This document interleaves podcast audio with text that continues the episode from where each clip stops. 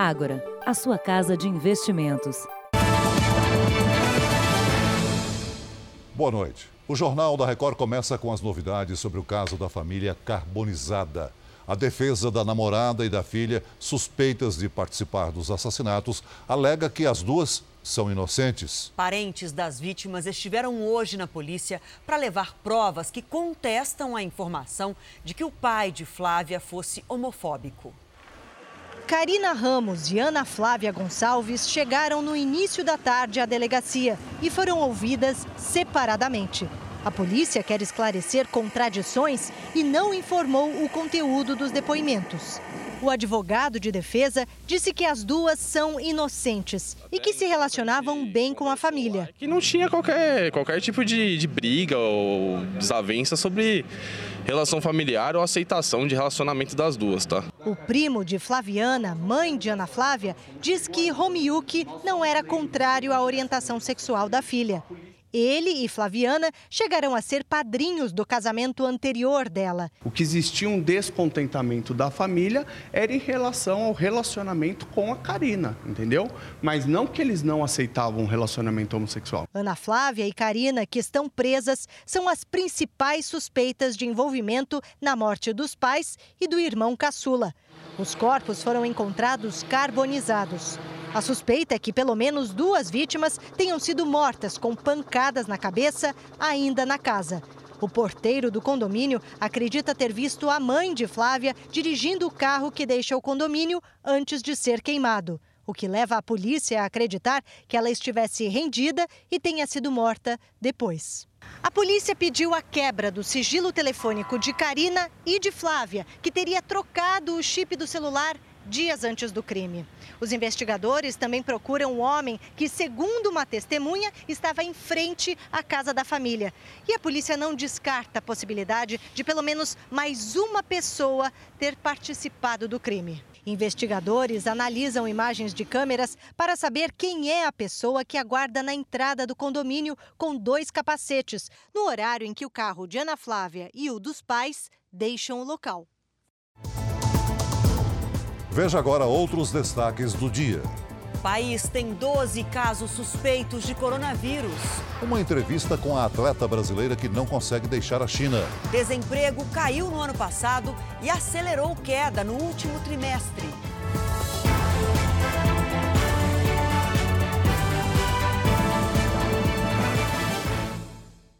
Oferecimento Agora. Investir transforma incertezas em planos. Invista com a gente.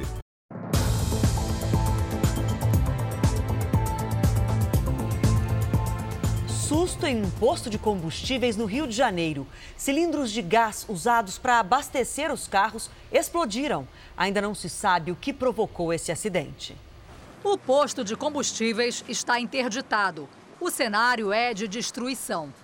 A explosão no sistema de compressão de gás natural aconteceu no início da manhã e assustou quem trabalha por aqui. Parede caindo, pedra voando.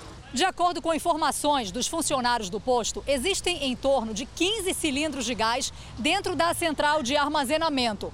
Com a explosão, um deles atravessou essa rua movimentada numa distância de aproximadamente 30 metros e atingiu o muro daquele prédio. Esta imagem de câmera de segurança mostra o momento em que o cilindro é lançado e quase destrói um carro. Ana Maria mora no prédio atingido e acordou com o barulho. Terremoto, eu acho. Eu nunca vi um terremoto. Mas era muito, muito forte. As camas chegou a balançar dentro dos apartamentos. Ninguém ficou ferido. Claudete estava dentro da loja de conveniência do posto. Eu só pensei assim, pronto, vou morrer aqui, porque eu pensei que o posto estava explodindo. Porque foi muito forte, foi uma coisa monstruosa. Em nota, a licenciadora da marca de combustíveis no Brasil diz que investe no treinamento de segurança dos revendedores e funcionários dos postos. Representantes da fornecedora de gás analisam os equipamentos. No Rio de Janeiro, uma delegada que investigava as milícias pediu demissão do cargo. A delegada Adriana Belém tinha como braço direito o chefe dos investigadores, Jorge Camilo. Ele está preso suspeito de ajudar uma milícia e também teria trocado mensagens com Rony Lessa, acusado de assassinar a vereadora Marielle Franco e o motorista Anderson Gomes. Hoje, Adriana Belém pediu para sair. A Secretaria de Polícia informou que a medida vai garantir a transparência das investigações comandadas por ela. Se houver algum indício de participação da titular da 16ª DP extraída do curso da investigação penal, ela será afastada da titularidade. Adriana Belém esteve à frente de casos de grande repercussão, como o do médico Denis Furtado, o doutor Bumbum, acusado de homicídio. Um outro foi o da paisagista Elaine Caparrós, espancada pelo namorado. Adriana Belém e Jorge Camilo também apuraram as causas do desabamento de dois prédios construídos pela milícia no ano passado. O envolvimento do chefe dos investigadores com a milícia coloca em xeque o trabalho de apuração do caso Muzema, quando 24 pessoas morreram e apenas três foram presas. A decisão de rever essa investigação será do novo delegado que irá substituir Adriana Belém. Procurada pela Record TV, a delegada Adriana Belém não respondeu ao nosso contato. A defesa de Jorge Camilo Alves não foi localizada. O governo chinês anunciou há pouco 258 mortes no país em decorrência do coronavírus. Mais de 11 mil pessoas estão infectadas pelo mundo. Nos Estados Unidos foi confirmado o sétimo caso. Nós vamos a Nova York com Heloísa Vilela. Boa noite, Heloísa.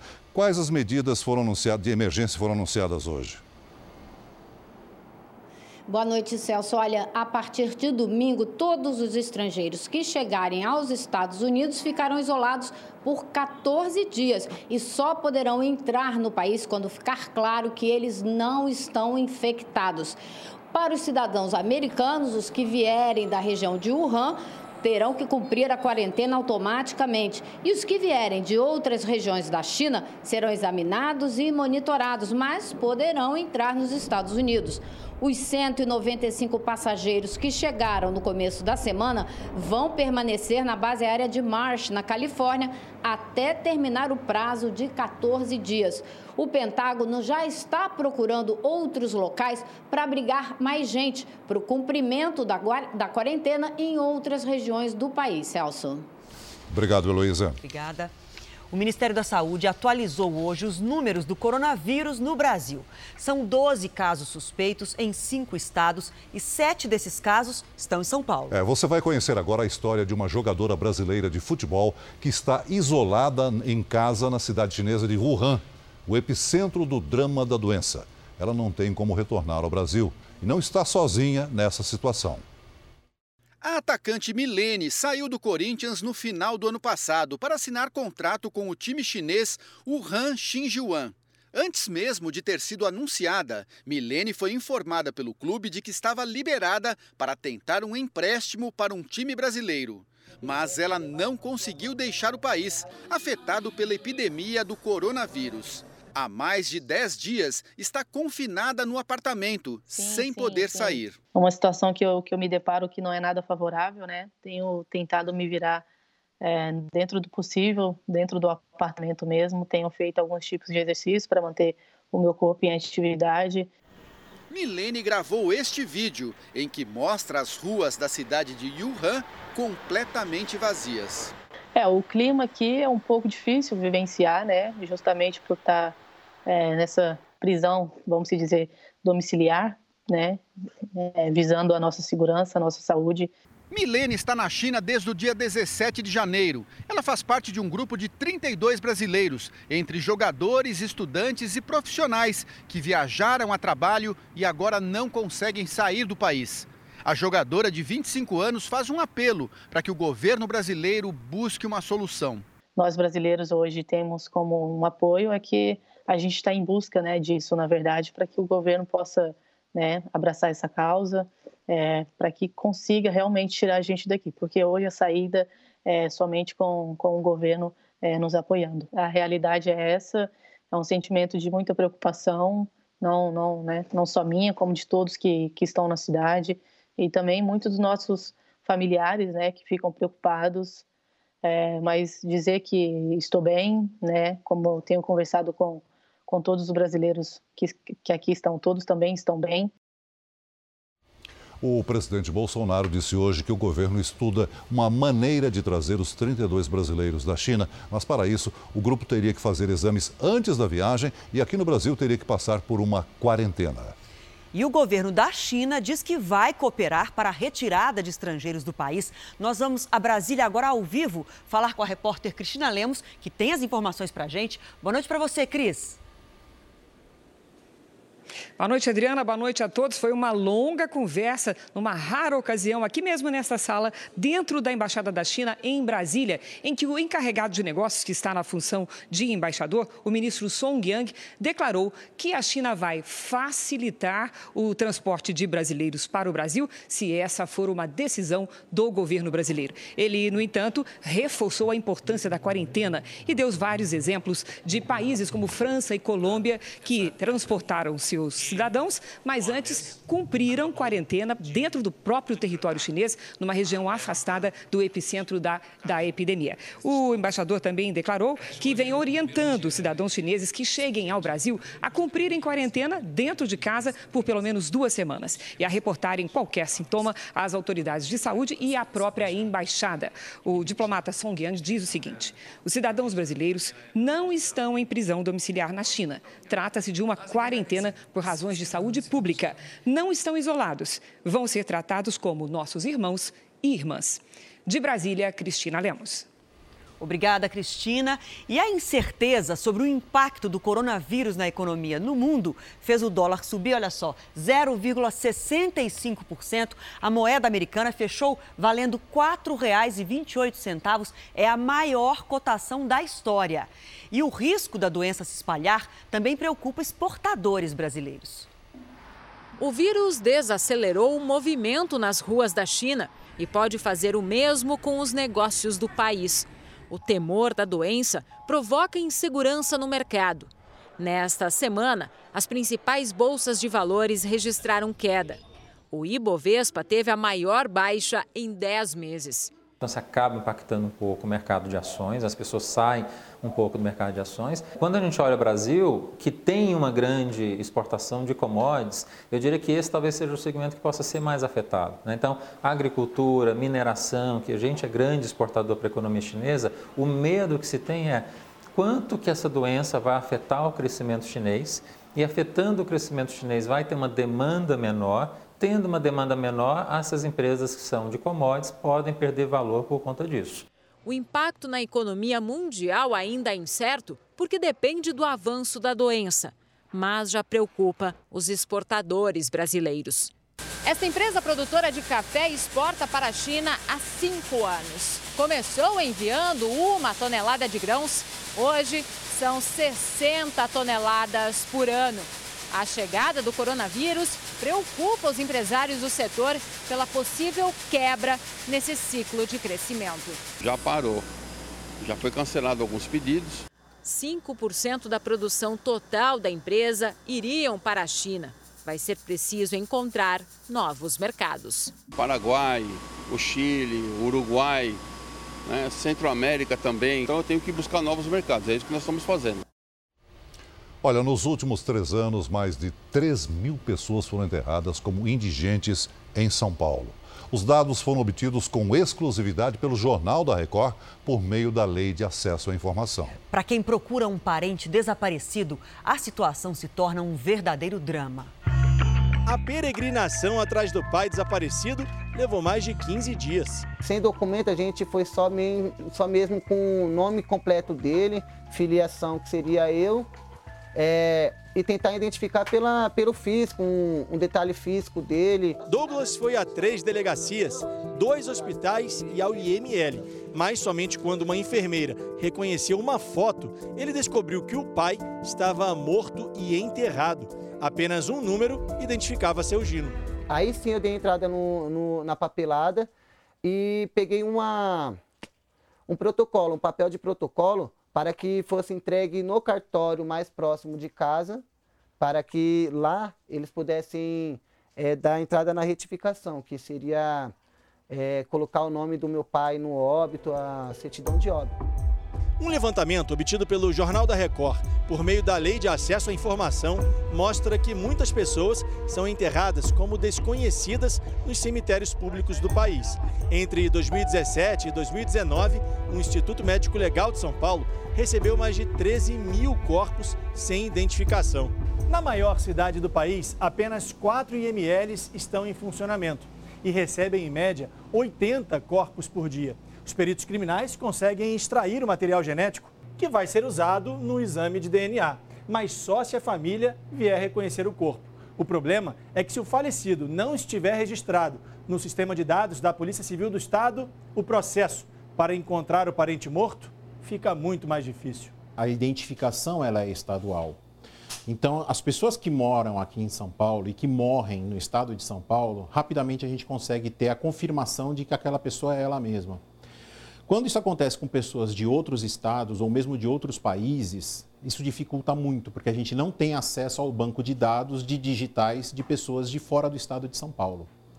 Então aí a gente depende da família. No Brasil, uma pessoa só é dada como desaparecida 48 horas depois do sumiço o IML costuma ser o último lugar onde a família procura por ela, o que agrava o problema de indivíduos enterrados como indigentes. Durante 72 horas, a gente mantém o corpo no IML. Depois das 72 horas, a gente tem uma legislação que permite que, por questões sanitárias, a gente proceda à inumação, né, o enterro do cadáver, mesmo que a família não tenha aparecido.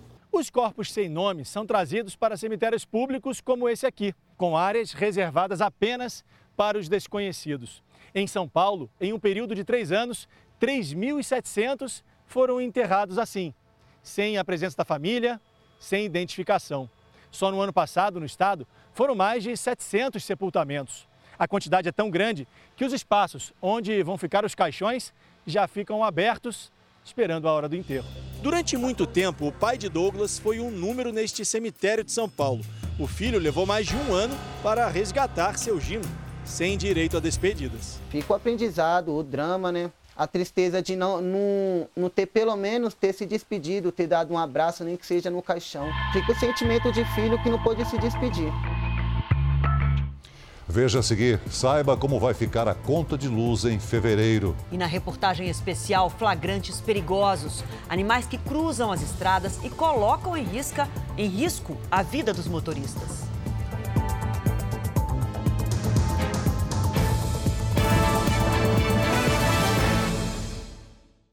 Há poucos minutos, 8 da noite no Brasil, 11 da noite em Londres, o Reino Unido finalmente deixou a União Europeia. Foi uma novela que se estendeu por três anos. Vamos ver as imagens.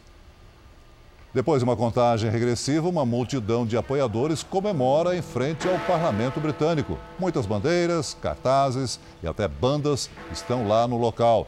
É uma verdadeira festa, como se fosse um ano novo. Milhares de apoiadores do Brexit estão eufóricos. Apesar da festa, a saída efetiva do Reino Unido da União Europeia ainda demora alguns meses. Isso porque há um período de transição. E aqui no Brasil, a Agência Nacional de Energia Elétrica divulgou hoje que a bandeira tarifária para a conta de luz de fevereiro será a verde, ou seja, sem custo extra ao consumidor. Essa condição mais favorável é resultado da grande quantidade de chuvas nos principais reservatórios hidrelétricos que fornecem energia mais barata. O presidente Bolsonaro ainda não decidiu se o ministro da Casa Civil, Onix Lorenzoni, permanece ou não no governo. O dia foi movimentado no Palácio da Alvorada. O entra e sai de carros era intenso. Assessores e ministros foram chamados pelo presidente. Entre eles, o ministro Onix Lorenzoni, que antecipou o fim das férias e chegou hoje a Brasília. O presidente ainda se recupera de um procedimento cirúrgico que fez no Hospital das Forças Armadas. Ele passou a sexta-feira tentando achar uma saída para a crise política na Casa Civil, mas, ao cumprimentar eleitores, não quis adiantar qualquer decisão. Não, não, isso não é assunto, não foi tratado aqui. Mais cedo, ao chegar a Brasília, o ministro Onix Lorenzoni disse que pretendia entender o que motivou a crise com o presidente. O presidente Bolsonaro é o meu líder, preciso conversar com o presidente, entender as razões. É, ele também vai ouvir uma série de, de é, questões que eu vou esclarecer a ele. Mas a nossa relação é de muita amizade, a nossa relação é de muita confiança entre um no outro. Né? Nós somos amigos há mais de 20 anos, então eu tenho certeza que o entendimento vai prevalecer. O ministro afirmou também que não pretende deixar o governo. Claro que não. É, eu sou, é, como já disse, né, a minha missão, é, junto com o presidente Bolsonaro, é servir o país. mas claro que toda e qualquer decisão dentro do governo é liderada por ele. No Congresso, parlamentares aliados do governo apostam que, com o enfraquecimento e o desgaste do ministro Onix Lorenzoni, resta ao presidente Jair Bolsonaro nomeá-lo para outra pasta.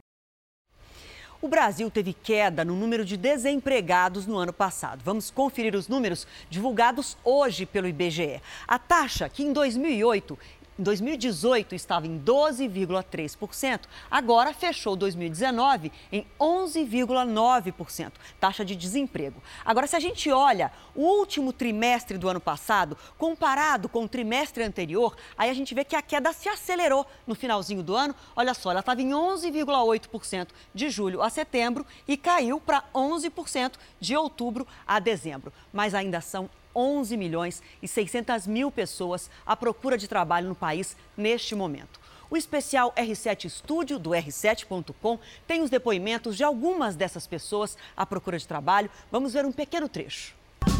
Eu realmente não entendo o que acontece. E é bem difícil manter a perseverança numa situação dessa, né? Sempre trabalhei com idiomas e comunicação que entende-se hotel, recepção, é, financeiro, como hostess. Falo quatro idiomas além do português. Todos os dias eu envio currículo. O retorno tem sido zero. Eu fiz uma entrevista há pouco tempo que era para recepção. É, obviamente a gente sempre quer alguma coisa a mais, mas para quem não tem nada. Fui para recepção e eles pediam só o inglês intermediário e não pediram ensino superior, enfim. Fui fazer a entrevista e fizeram um teste comigo e a mulher falou que precisaria de, dar o retorno naquela semana. E ela falou que já adiantaria que o meu inglês é superior ao que eles estavam pedindo. Então eu fico naquela coisa, né? Ou a qualificação é acima ou é abaixo. Eu fico só dando voltas e eu não consigo realmente entender qual o fator X. Até porque quando são cargos que eu tenho além do que eles estão pedindo, eu já deixo claro que eu não me importo, que eu estou ali para trabalhar, que eu estou disposta e tudo mais. Desesperador, para falar a verdade, porque olhando para o futuro, não só na questão de mercado de trabalho, como a questão de humanismo mesmo, é meio turvo.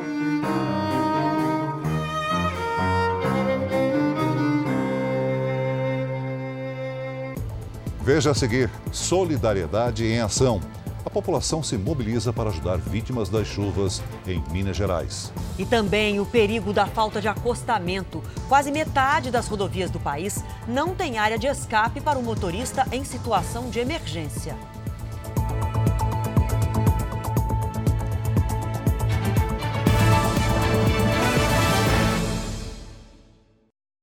Mais de 15 mil toneladas de lixo e entulho foram retiradas das ruas de Belo Horizonte. Os moradores da região metropolitana tentam limpar e reconstruir as casas num mutirão de muito trabalho e solidariedade.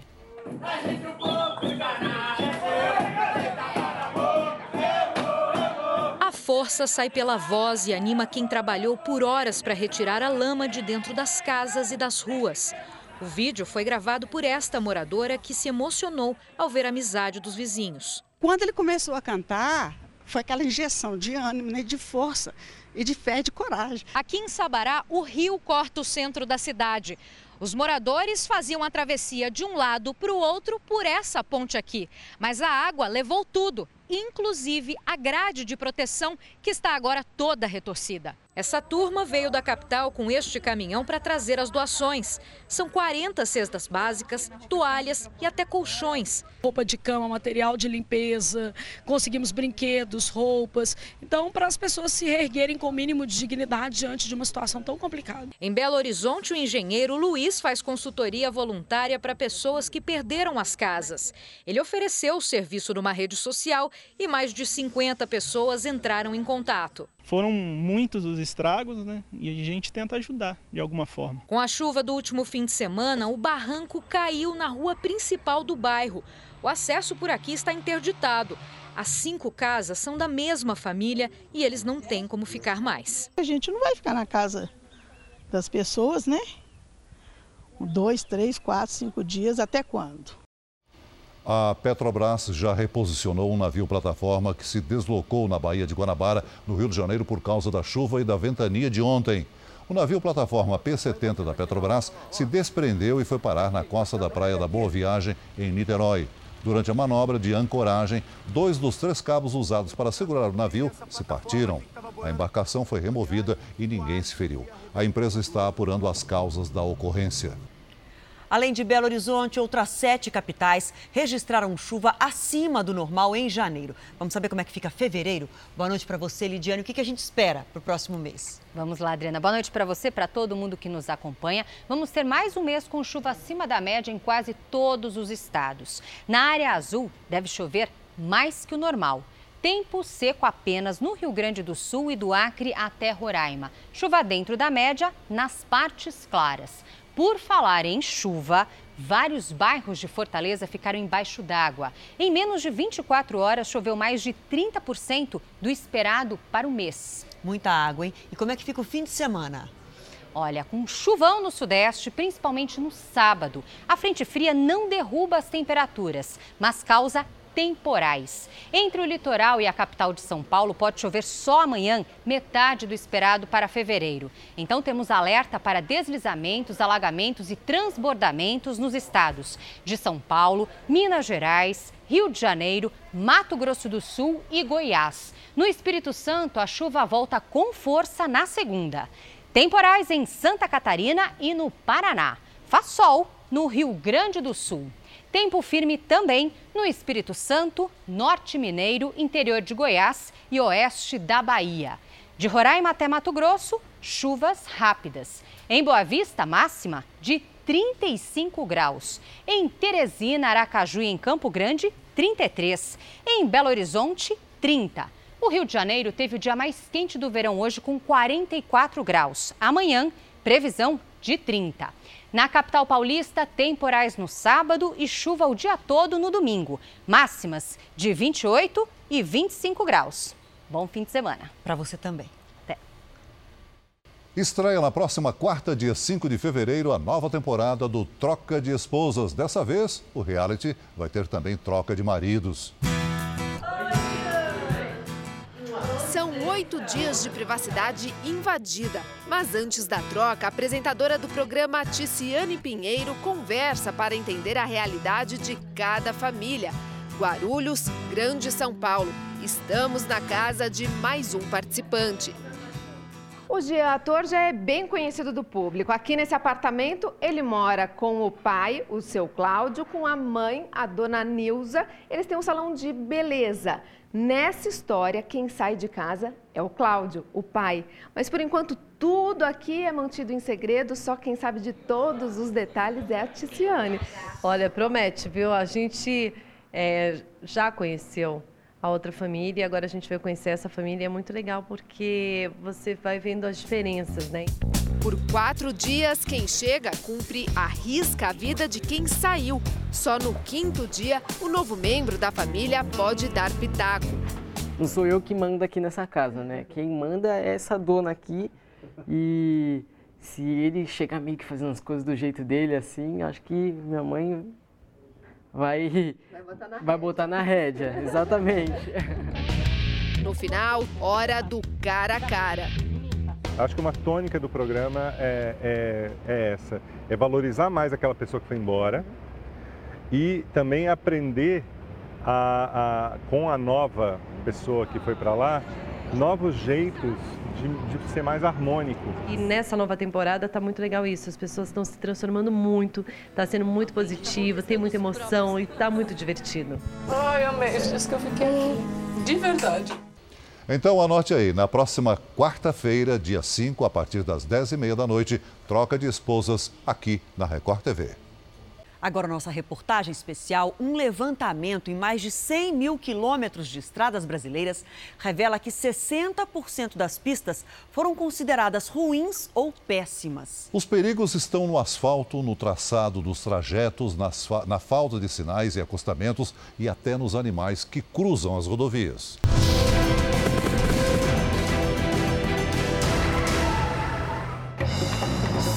Disputam espaço no asfalto com carros e caminhões. Essa é a realidade em muitas rodovias do país. No sertão nordestino, são cabras, vacas, cavalos e outros animais sempre por perto das estradas. E muitos morrem atropelados. Os animais só invadem a pista da BR por imprudência dos donos que deveriam cuidar para que isso não acontecesse. A Polícia Rodoviária tem a prerrogativa de recolher os bichos para que não ocorram acidentes. Mas como não há centro de zoonoses nos municípios da região, os animais ficam assim soltos e colocam os motoristas em risco. Boi na pista. Como mostra o flagrante no acostamento da BR-116, perto da cidade de Salgueiro, em Pernambuco, uma família assustada com o acidente que havia acontecido minutos antes. De repente, eu estou dando, sei lá, nem vi quando apareceu o boi da minha frente, deve, não sei quem correndo de lado, canal de lá, né? Pegou aqui, ó. O choque foi forte e o estrago grande. A alguns metros dali, o animal que provocou o acidente. Como é que foi o barulho na hora, Solano? Muito forte. Pensei que tinha, tinha sido uma carreta que tinha batido. O rapaz lamenta pela morte da vaca às margens da pista. Vai fazer o quê, né? O carro não tem seguro, mas ninguém ficou ferido, mesmo depois da colisão violenta. Por isso, eles preferem agradecer a reclamar. Para nós foi esse um milagre não ter acontecido nada com a gente. Nas rodovias do Pará, a morte pode estar na próxima curva. Quem conta sobre os perigos e o drama de muitas famílias é o repórter Guilherme Mendes. Sete anos e parece sete dias. Porque cada dia que passa, a saudade aumenta mais ainda. A tristeza de Dona Maria Eunice é pela morte da filha Adriana, vítima de um acidente de carro no sudeste do Pará. O local ficou conhecido como a Curva das Sete Cruzes. Perdeu um pouco o controle do carro, entrou na contramão, já de frente com uma carreta, onde houve a colisão e no momento veio a seis a óbito e uma das, das meninas socorremos para o hospital, mas veio a óbito também, não resistiu. Essa é a terceira rodovia mais perigosa do Brasil. Liga as regiões Norte e Nordeste. São mais de 200 quilômetros entre Dom Eliseu e Marabá. No caminho, muitas curvas e buracos que fazem os motoristas passarem para a pista contrária para desviar desses obstáculos. São armadilhas, crateras enormes a BR-222 corta os estados do Pará, Maranhão, Piauí até chegar na capital do Ceará. Pelo trajeto, sinais de que muitos motoristas viveram momentos de tensão por aqui. Tomar cuidado, é acidente na seta. Já agora eu vim do Bom Jesus, tinha uma moça lá com a moto dela no pré, quebrou, caiu num buraco, penou a roda, não teve como ela andar de jeito nenhum, tá lá. No ano passado, a Confederação Nacional dos Transportes avaliou 108 mil quilômetros de estradas brasileiras. A pesquisa mostra que no Pará, quase todas as estradas são de pista simples e que falta acostamento em quase 60% dos trechos avaliados, o que torna um risco para todos que passam por aqui, principalmente porque se eles precisarem desviar, eles acabam caindo no meio do mato. Foi exatamente o que aconteceu com essa carreta. O motorista foi desviar de um carro que ultrapassava na pista contrária. E aí perdeu o controle e tombou. Só essa semana, segundo, segundo, só essa semana, mesma, mesma situação. Beirou um pouquinho, não tem como encostar nada. Beirou, tombou. O Jornal da Record termina aqui. A edição de hoje na íntegra e também a nossa versão em podcast estão no Play Plus e em todas as nossas plataformas digitais. E à meia-noite e meia tem mais Jornal da Record com o Sérgio Aguiar. Fique agora com a novela Amor Sem Igual. Obrigada pela sua companhia mais uma semana. Até segunda. Boa noite.